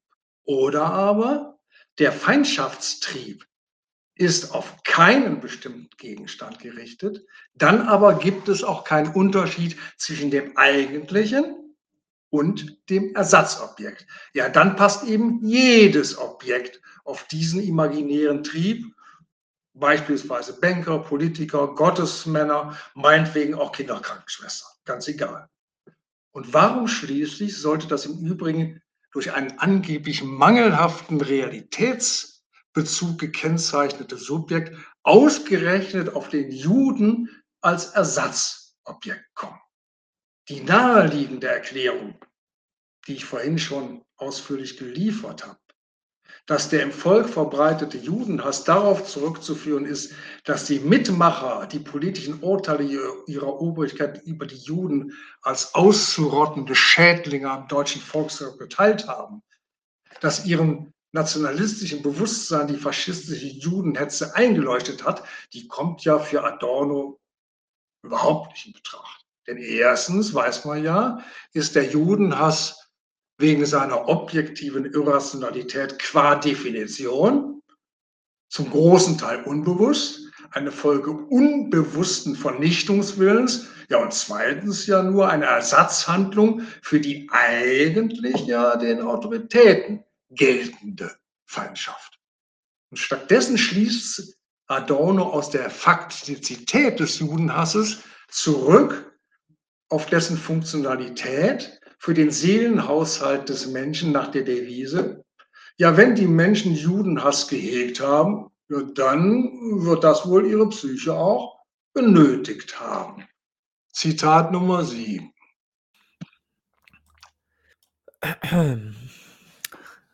Zitat Nummer 7. Das heißt nicht, dass Juden Hass auf sich ziehen müssen, oder dass eine unabwendbare historische Notwendigkeit sie eher als andere zum idealen Angriffsziel sozialer Aggressivität macht. Es genügt, dass sie diese Funktion im psychischen Haushalt vieler Individuen erfüllen können. Also dafür, dass Juden genau in den psychischen Haushalt der Untertanen gepasst haben sollen, bleibt Adorno jedes beweiskräftige Argument schuldig. Das bloße Faktum, der Judenverfolgung reicht ihm als Beweis für seinen Schluss, dass dieses Aggressionsobjekt eben zur Psyche der Leute gepasst haben müsse. Auf diese Weise verleiht er dem empirischen Tatbestand des Antisemitismus den Schein einer tieferen sozialpsychologischen Notwendigkeit. Zwar dementiert Adorno selber noch, dass die Juden notwendigerweise das Angriffsziel hätten sein müssen. Aber auch hier gelingt, aber auch hier genügt ihm die Tatsache, dass sie ja das Angriffsziel tatsächlich waren, für den Schluss, ja, dass dann wohl etwas an ihnen dran gewesen sein müsse, was sie für diese Rolle als Objekt sozialer Aggressivität prädestiniert habe. Im Lichte der von Adorno entdeckten nützlichen Beiträge des Judenhasses für den Seelenhaushalt. Und da kommt jetzt ein neuer, ein neuer Beitrag noch einmal ins Spiel. Zitat Nummer 8. Da kommt, Moment, Zitat Nummer 8. Die Fremdheit der Juden scheint die handlichste Formel zu sein, mit der Entfremdung der Gesellschaft fertig zu werden. Den Juden die Schuld an allen bestehenden Übeln zuzuschieben, mag die Dunkelheit der Realität erhellen wie ein Scheinwerfer, der rasche und umfassende Orientierung gewährt. Herr Albert, wir hören dich nicht. Im Lichte dieser von Adorno entdeckten nützlichen Beiträge des Judenhasses für den Seelenhaushalt in Gestalt der Bewahrung vor Orientierungslosigkeit und der Reduzierung gesellschaftlicher Entfremdung, ja, stellt sich abschließend die Frage, was man eigentlich vom triebpsychologischen Standpunkt aus noch gegen Konzentrationslager einwenden sollte. Gemäß dieser Sichtweise der Psychologik des subjektiven Faktors scheint es sich doch wohl recht eigentlich um so etwas wie Sanatorien zu handeln, die die der geschundenen Menschenseele der faschistischen Schergen die Gelegenheit zur gesundheitsförderlichen Triebabfuhr beziehungsweise zur gemeinschaftsidentificatorischen Sinnstiftung gegeben haben. Ziemlich zugespitzt. Ähm, vielleicht dazu ein kleiner Einwand. Also, ähm, in der Zitation wird's ja auch 'n bisschen deutlich schon, ähm, dass, äh, es jetzt nicht primär der Jude sein muss, auch nach Adornos eigener Erklärung. So wie ich dich bisher kenne, wird dir die Anmerkung natürlich unnötig erscheinen und auch 'n bisschen irrelevanter. Ich stelle sie aber trotzdem. Ähm, okay, die Texte von Adorno und Co., die drehen sich viel um die Erklärung des Antisemitismus, aber ich habe nicht den Eindruck, dass er damit spezifisch den Antisemitismus erklären will, sondern dass der Antisemitismus nur 'n historisches Beispiel ist für das, was er da versucht zu erklären. Das bedeutet, dass die von Adorno beschriebenen Projektionen sich schlichtweg auch auf andere Gruppen richten können und, ähm, sollte seine Theorie stimmen, dann wäre theoretisch jede Gruppe oder jede potenzielle Gruppe, die irgendwie als Außengruppe bestimmbar wäre, ähm, da in Gefahr und, ähm, in der in der Dialekt der Aufklärung beispielsweise, dann nimmt er ja auch als Beispiel eine gar nicht mal so kleine Gruppe, nämlich ungefähr die Hälfte der Menschheit, nämlich auch Frauen als eine Möglichkeit, auf wen da sich die Feindschaft richten kann. Und, ähm, daher meine Frage, muss man vielleicht nicht Adorno auch so 'n bisschen zum Beispiel vor der antideutschen Adorno-Lektüre in Schutz nehmen, die das ja dann am Ende immer wieder so hindreht, dass am Ende dann doch irgendwie der Jude gemeint ist. Also, selbst zum Beispiel bei so 'ner islamophoben Partei wie der AfD dann am Ende doch irgendwie der Twist rauskommt, dass sie am Ende ja gar nicht die Muslime hassen, sondern dass eigentlich den Juden, der hinter den Muslimen irgendwie steht. Also, äh, muss man da Adorno nicht vor der Adorno-Lektüre auch 'n bisschen in Schutz nehmen? Ich glaube, nein. Ähm, was du an was du Adorno zugutehalten willst, in Abgrenzung zu den Antideutschen, die den Antisemitismus als unhintergehbare Zwangsläufigkeit in der deutschen Staatsbürgerseele verankert sehen, ist bei Licht betrachtet ein Hinweis auf die Widersprüchlichkeit der Argumentation von Adorno. Der behauptet ja einerseits eine Beliebigkeit des Ersatzobjektes, die sich aber mit der These der Notwendigkeit der Rolle der Juden als Ersatzobjekt beißt. Und andererseits will er aber an der psychodynamischen Notwendigkeit des Antisemitismus festhalten. Also dieses Herumgeeiere von Adorno. Einerseits notwendig, andererseits doch nicht und letztinstanzlich dann doch wieder doch, weil's so gut passt. Äh, diese gedankliche Fehlleistung, die die spricht nicht für Adorno und, äh, und auch die Lesart, die du ihm die die du ihm gibst, sein eigentlicher Erklärungsgegenstand sei nicht, äh, der Antisemitismus, die würde ich auch nicht so teilen. Der bastelt halt der bastelt halt mit seiner mit seiner Autorität mit seiner autoritären, äh, Aggression eine theoretische Allzweckwaffe. Eine theoretische Allzweckwaffe, die quasi als Erklärungsschema auf sämtliche Verfolgungsmaßnahmen, äh, von Minoritäten oder auch Nicht-Minoritäten von Frauen passt. Da soll man sich doch mal fragen, ist das nicht ein Mangel der Theorie, wenn man quasi aus dem psychischen Seelenhaushalt, der verdrängten Restaggressivität die Gesamtheit von Verfolgungsmaßnahmen einer Staatsgewalt gegen welche Gruppe auch immer zu erklären sucht. Also, äh, so so recht, äh, du, äh, so recht du damit hast, äh, dass mit der mit der Behauptung, dass möglich dass möglicherweise ein bisschen der der Adorno und dessen Aussage, ähm, von den Antideutschen missbraucht worden ist, so ist das Ganze überhaupt kein Argument für Adorno. Okay, dann haben wir hier noch eine Frage und zwar, äh, von YouTube-Kommentar. Ich weiß nicht, ob das jetzt irgendwie 'n besonders äh, gewitzter YouTube-Account-Name ist oder ob das irgendwie 'n etwas ein technisches Problem der Hintergrund, äh, dieses Namens ist. Aber YouTube-Kommentar fragt: „Der Jude als Ersatzobjekt in einer falschen Welterklärung heißt das doch. Was ist da das Problem? Wo ist der große Unterschied zu deiner Erklärung mit schaffendem und raffendem Kapital?“ Ich glaube, da ist dem Hörer ein Missverständnis unterlaufen.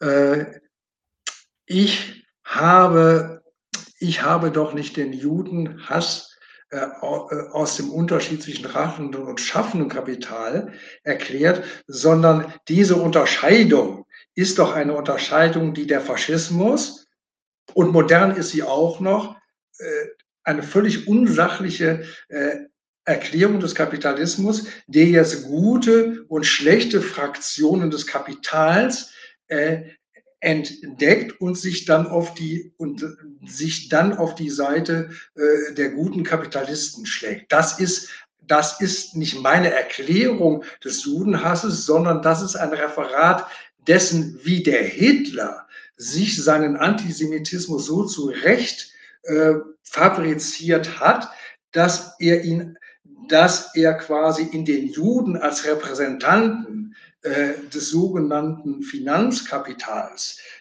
das der Hitler als das schlechte, raffende Kapital tituliert hat, äh, dafür hat er Gründe gefunden, äh, dann quasi auch im, im Kapital ein gesellschaftsschädliches äh, Element äh, zu entdecken, das es zwar nicht aus, gegen das entsprechende Maßnahmen zu ergreifen, zu ergreifen sein, zu, zur Stärkung des guten äh, schaffenden Kapitals. Da hat also der Leser möglicherweise, weil ich das auch nicht gedanklich in Anführungsstriche gesetzt habe, das hat er, glaube ich, in meiner Argumentation den völlig falschen Hals gekriegt. Okay, dann haben wir das jetzt aufgeklärt. Und ähm, allgemein kann man noch mal vielleicht auch äh, von, äh, und du kannst es jetzt vielleicht bestätigen, ähm, diesen Kommentar hier von äh, Like a Soul Without a Mind. Interessanter Name. Die ganze Kritik, also deine Kritik, scheint darauf hinauszulaufen, dass äh, du versuchst, die Verwirklichung privater Interessen als Grund für den Faschismus als wahrscheinlicher darzustellen, als die Annahme einer spezifischen Triebstruktur, die uns sozusagen äh, unterbewusst dazu bringt, den Faschismus ähm, zu unterstützen. Das heißt, ähm, die Position im Kapitalismus ist eine bessere Erklärung für den Faschismus als irgendwelche Triebstrukturen. Wir sollten uns die Gesellschaft angucken, wie sie ist und nicht irgendetwas dahinter erwarten. Den letzten Teil der Ausführung könnte ich unterschreiben. Den ersten Teil mit dem, das ist zu verdanken der Verfolgung privater Interessen. Äh, da sehe ich mich alles andere als korrekt wiedergegeben. Ähm, ich versuche mal, ich versuche das mal zu korrigieren. Meine Rede lief immer darauf hinaus, dass, äh, dass die falsche Betrachtungsweise, insbesondere des Proletariats, in den ihm auf vorausgesetzten aufgegebenen kapitalistischen Lebensverhältnissen, diese ihm von Staat und Kapital aufgeherrschten Zwangsbedingungen, wo er sich zum Erfüllungsgehilfen der Mehrung des Kapitals und der Größe nationaler Macht macht, gerade in dieser Bereitwilligkeit, in diesen Verhältnissen sein Glück zu suchen, dass darin in dem, National, dem National, nationalistischen Mitmachen der Grund zu suchen sein. Das ist ein bisschen was anderes. Vielleicht war das ja gemeint mit der Redeweise äh, von den privaten Interessen. Aber so würde ich das dann gern verstanden wissen wollen, wie ich das gerade nochmal zusammengefasst habe. Sozusagen eine Identifikation des individuellen Interesses mit dem Nationalinteresse auf, äh, auf der subjektiven Ebene. Also ich als Deutscher habe und deswegen lebe hier in Deutschland, deswegen ist mein individuelles Glück mit dem Glück der Nation verknüpft.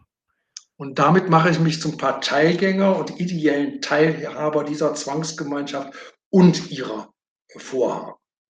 So, ist, so kriegen wir, glaube ich, unsere Aussagen gut zusammen. So hat der Genosse, die Genossin das auch gemeint, äh, sagt er oder sie. Aber kommen wir doch zur nächsten Frage. Und äh, die wäre jetzt für mich, okay, wir hatten jetzt in unserem ersten Interview auch so ein bisschen, also bei der Kritik der Psychologie, ähm, die Frage und beziehungsweise herausgearbeitet, wie diese spezifische Art und Weise ähm, der ähm, Erklärung bestimmter Triebstrukturen und ähnliches die Verhältnisse affirmiert und damit auch letztlich legitimiert. Was ist da jetzt der spezifische Beitrag des Freudomarxismus aus deiner Sicht? Okay, ich benutze diese Frage auch und die beantworte auch diese Frage auch nochmal zu einer komprimierten Zusammenfassung äh, der gesamten Argumentation und der Auseinandersetzung mit der psychodynamischen Erklärung des faschistischen Mitmachertums. Die Theorie des autoritären Charakters besteht in der psychoanalytischen Konstruktion eines idealen Herrschaftsverhältnisses, in deren Rahmen die Subjektivität der faschistischen Untertanen darin besteht, das Anforderungsprofil der Ansprüche der Herrschaft auf Untertänigkeit zu erfüllen. Die Quintessenz der Theorie besteht darin, unter vollständiger Abstraktion vom Inhalt staatlicher und ökonomischer Herrschaft, insbesondere unter vollständiger Abstraktion von den Kalkulationen und Berechnungen von Untertanen, die sich als Lohnarbeiter, Steuerzahler oder Soldat den ihnen vorgegebenen Lebensverhältnissen anpassen, die theoretische und praktische Loyalität der Bürger erklären zu wollen, eben durch die Annahme eines psychischen Regelungsmechanismus namens autoritärer Charakterstruktur, der qua Internalisierung die erforderliche, die geforderte Unterwerfung bewerkstelligt.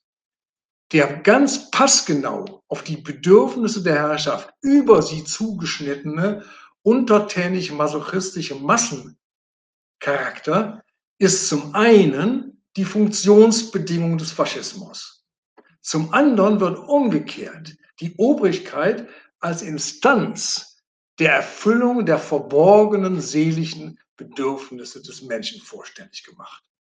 War die Botmäßigkeit zunächst als reiner aus Furcht vor der Autorität gespeister Unterwerfungsakt des Individuums gefasst, der sich aus den Notwendigkeiten der Herrschaft ergab, kommt jetzt im Laufe der Argumentation als zusätzliche Bestimmung ins Spiel, dass diese hingebungsvolle Unterordnung unter die Herrschaft zugleich den tiefsten Wünschen und Regungen der Menschenseele entspricht.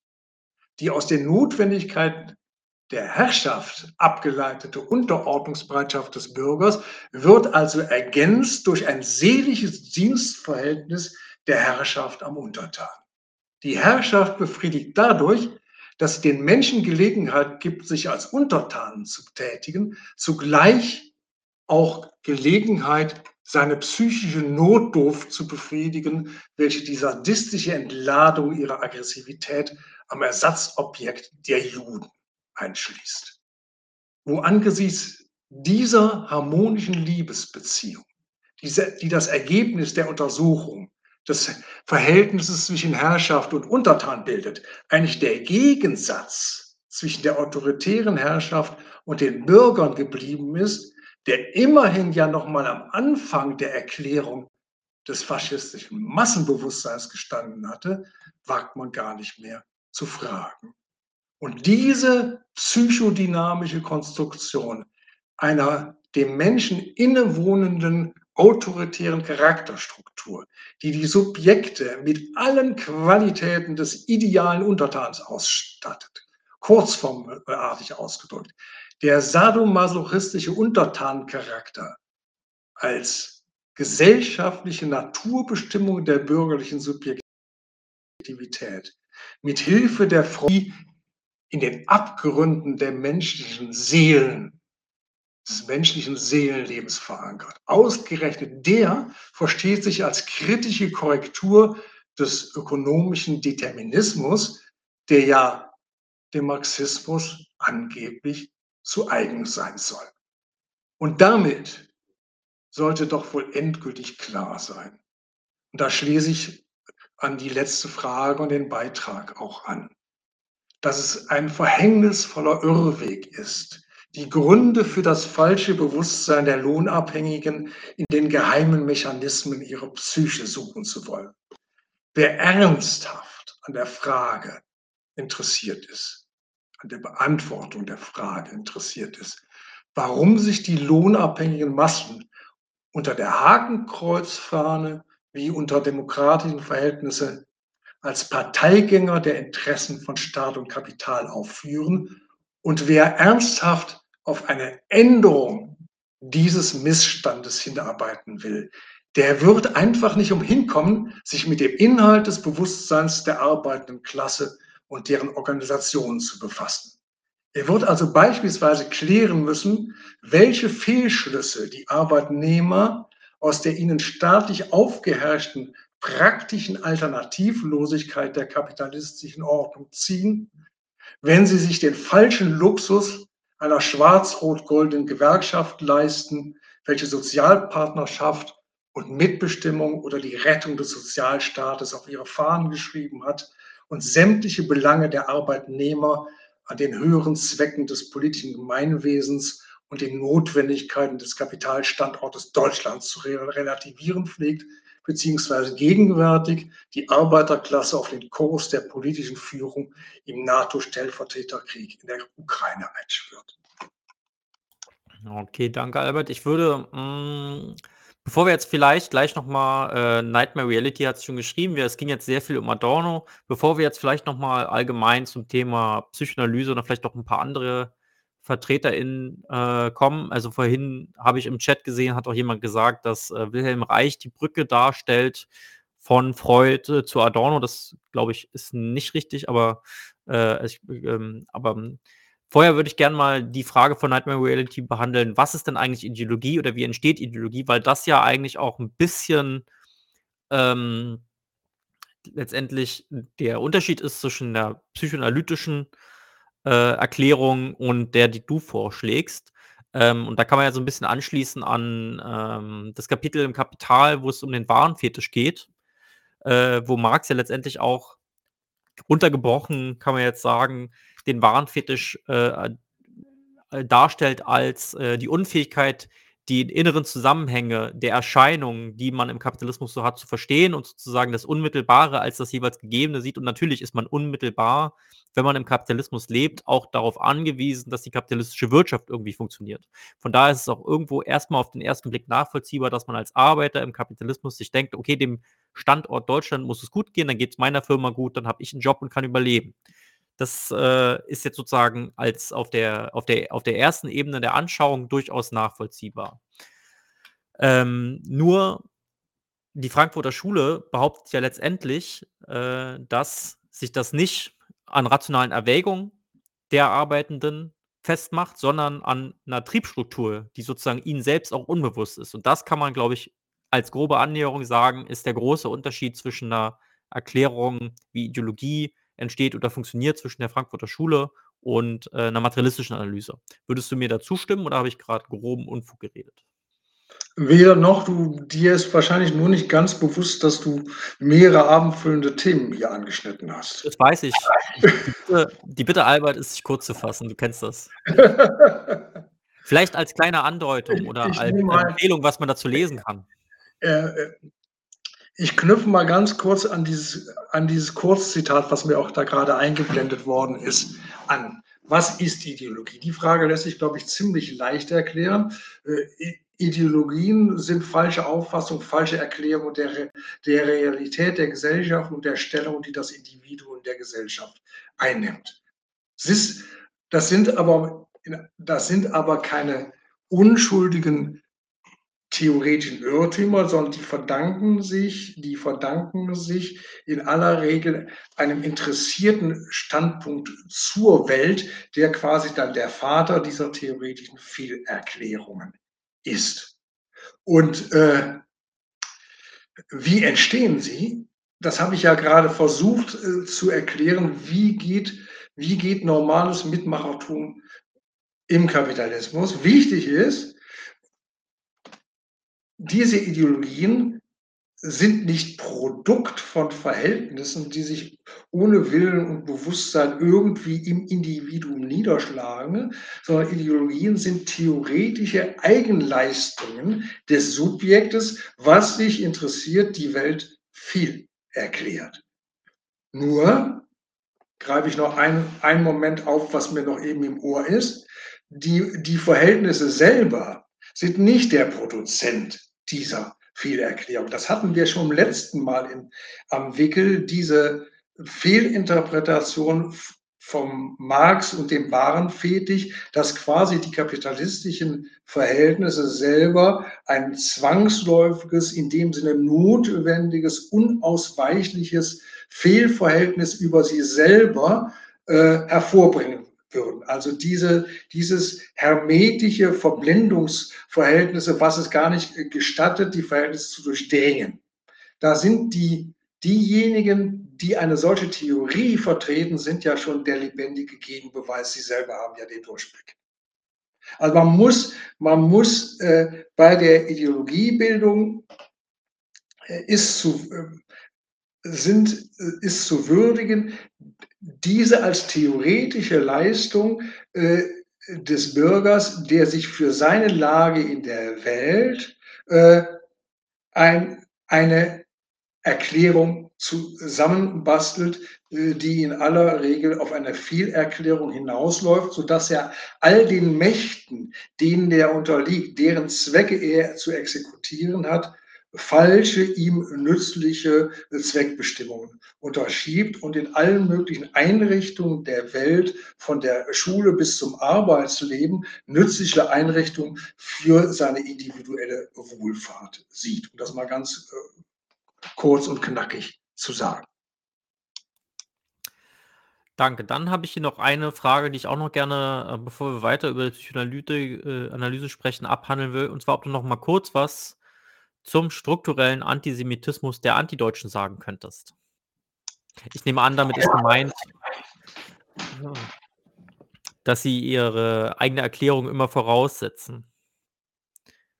Also was ich von deren Theoriebildung mitgekriegt habe, verlagern die jetzt den Antisemitismus äh, in die spezielle nationale deutsche Menschenseele. Das soll eine Eigenschaft äh, genuin des Deutschen sein, die quasi äh, die quasi, und da benutzen Sie gerne die ganzen psychoanalytischen Argumente von Adorno, die quasi der deutschen Untertanenseele als unauslöschliches Wesensmerkmal eingeschrieben sein soll. Es ist also nur eine, ist also quasi nur eine, nur eine Verlängerung, dass diese psychoanalytische äh, Konstruktion nicht einfach nur den, äh, den den Untertanencharakter festhält, äh, äh, sondern die besondere Bösartigkeit des deutschen Volkscharakters zu, zu ihrem wesentlichen äh, Aussagepunkt macht. Dann äh, noch eine Frage, die ich auch noch gerne abgehandelt haben möchte, und zwar, ob du Tevelites Männerfantasien kennst, das Buch, und wie du dazu stehst. Da muss ich sagen, da habe ich vor 30 Jahren mal reingeguckt und ich weiß nicht mehr genau, äh, äh, damals kam mir das schon als der letzte Blödsinn vor, aber aktuell müsste ich da erst noch mal reingucken um die Besonderheiten äh, der Argumentation würdigen zu können. Das kann ich leider jetzt ad hoc nicht beantworten. Ja, dann äh, noch eine abschließende Frage. Wir haben jetzt viel über die Frankfurter Schule und da jetzt auch besonders viel über Adorno gesprochen. Es gibt ja noch eine ganze Reihe von anderen, äh, die sich mit Hilfe von Psychoanalyse versucht haben, den Faschismus zu erklären. Ähm, wir hatten ein kurzes Horkheimer-Zitat. Am Anfang sprachst du über Fromm, Marcuse könnte man noch nennen, aber auch ziemlich prominent zu nennen. Und das wurde ja auch bis in die 80er, 90er Jahre auch noch viel gelesen, also insbesondere so in autonomen Zusammenhängen. Wilhelm Reich mit seinem Buch Massenpsychologie des Faschismus ähm, okay, also Reich ist ja selber dann ein bisschen abgedriftet in die Esoterik, aber was ist denn von Wilhelm Reichs Ansatz zu halten? Also ich glaube, man kann schon mal sagen, dass die vorhin behauptete Brückenfunktion zu Adorno, dass das nicht stimmt. Ich glaube, die haben sozusagen relativ unabhängig voneinander ihre Theorien entwickelt, äh, kannten sich vielleicht, das weiß ich jetzt nicht, aber der Ansatz ist ja schon ein anderer, das kann man ja, glaube ich, sagen. Ich glaube, dass du mit dieser Richtigstellung recht hast.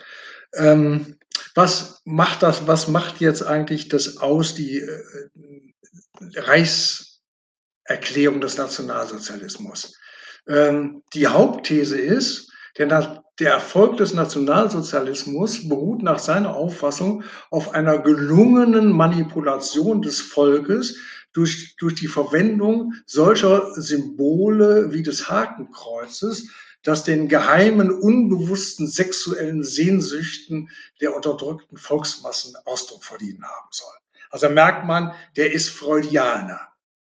Ähm, da waltet Äh, da waltet auch äh, allerdings unter umgekehrten politischen Vorzeichen eine ähnliche Logik in, in, dem, in, in der, ich nenne es mal, Libido-Ökonomie vom Reich, die, wie du eben erwähnt hast, ja bis auf heutige Tage ihre Anhänger in Kreisen verbliebener Spontis der 68er Generation hat. Äh, ähnlich wie der Freud gelingt es Reich, alle Phänomene des sogenannten neurotischen Charakters, und äh, da ist jetzt viel Adorno schon drin. Ich weiß jetzt gar nicht, wirklich nicht, wer, wer sich an wen anlehnt. Also alle Elemente des sogenannten neurotischen Charakters, von der Autoritätssucht über die sogenannte Familitis, die Kriminalität und auch imperialistische Kriegsideologien bis hin zum Rassenhass, führt der jetzt zurück auf unbefriedigt gebliebene genitale Sexualität. Und da ist der kleine Unterschied, da ist die Gemeinsamkeit äh, zu Freud, der ja auch das, äh, der es in seiner Spätphase hingekriegt hat, quasi die Gesamtheit aller menschlichen Erscheinungen äh, von Wirtschaft, Staat und Kunst und alles quasi als letztendlich sublimierte Aus, Ausdrucksform von unbewussten sexuellen äh, Regungen äh, darzustellen, die quasi auf ein Ersatzobjekt umgeleitet worden sind. Recht eigentlich will der Mensch immer nur das eine, weil er das aber nicht kriegen kann, verschiebt sich das jetzt auf eine ganze Welt von Ersatzhandlungen. Und seltsamerweise, wieso soll denn, wenn der Mensch nur immer auf das eine gepolt ist, diesen blöden Sex, er ausgerechnet jetzt Befriedigung finden durch eine ganze Welt von ganz anderem Zeug, was mit Sex ja überhaupt nichts zu tun hat. Gut, die Klammer wieder zu. Beim Reich, der Reich argumentiert ähnlich, aber im Unterschied zu Freud, der als Konservativer die Unterdrückung und Sublimierung der Sexualität für eine notwendige Bedingung für eine zivilisierte gesellschaftliche Entwicklung erachtet hat, postuliert jetzt sein von ihm verstoßener Schüler Wilhelm Reich eben die von allen gesellschaftlichen Zwängen befreite Sexualität als Vorbedingung für die soziale Revolution. Also vor, äh, vor die soziale Revolution äh, ist, erst, äh, ist, erst einmal der, ist, ist erst einmal der Orgasmus gesetzt. Reicht das? Ja, gut, genau, das reicht. Ich habe jetzt keine weitere Frage mehr. Ähm, habe jetzt beim Durchscannen auch keine weitere Frage gefunden, die man jetzt hier sozusagen noch stellen könnte.